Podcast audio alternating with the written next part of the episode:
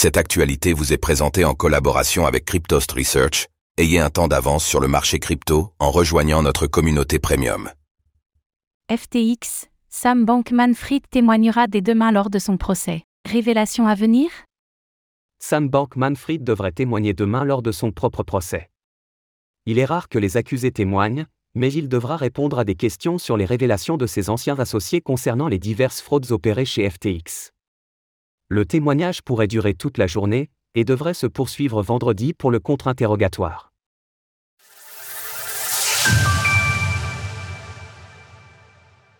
Sam Bankman-Fried devrait passer à la barre demain.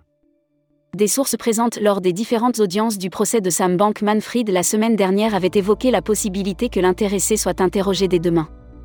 Eh bien, cela a été confirmé ce jour par Mark Cohen, son avocat, qui avait précédemment indiqué au juge Kaplan que SBF ne pourrait être en mesure de témoigner s'il ne recevait pas d'Adral afin de résoudre ses problèmes de concentration. Soulignons qu'il est plutôt rare que des accusés témoignent lors de leur procès, cela pouvant souvent jouer contre eux.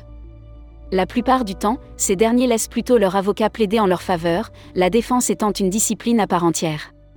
De surcroît, Sam Bankman-Fried sera très probablement questionné sur les révélations de ses anciens compères à son égard, qui ont tous avoué que c'est lui qui tenait les rênes de cette fraude gigantesque qu'était FTX. Selon son avocat, nous pouvons nous attendre à ce que le témoignage de Sam Bankman-Fried dure une bonne partie de la journée de demain, voire la journée entière. Le contre-interrogatoire devrait quant à lui se dérouler vendredi. Quoi qu'il en soit, nous vous tiendrons informés du déroulement de l'audience sur notre direct dédié et mis à jour en temps réel. Une défense qui s'avère compliquée, très compliquée. Nous le savons, Sam Bankman-Fried n'est pas vraiment un expert lorsqu'il s'agit de défendre sa cause.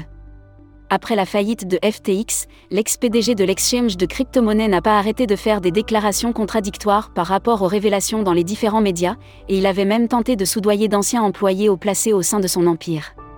Sur les conseils de sa défense, SBF s'est ensuite tu durant de nombreux mois, avant d'effectuer toute une série de déclarations auprès du New York Times dans l'optique de mettre son ancienne compagne et associée Caroline Ellison dans une position de fragilité.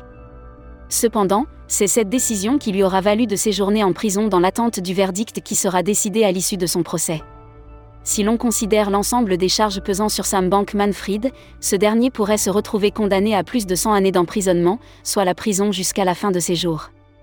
SBF a toujours nié une quelconque volonté de nuire aux clients de l'exchange crypto mais l'intéressé avait également nié qu'Alamda Research bénéficiait d'un régime de faveur auprès de FTX, ce qui s'est avéré totalement faux, et c'est d'ailleurs lui-même qui aurait été responsable de cela selon ses anciens collaborateurs.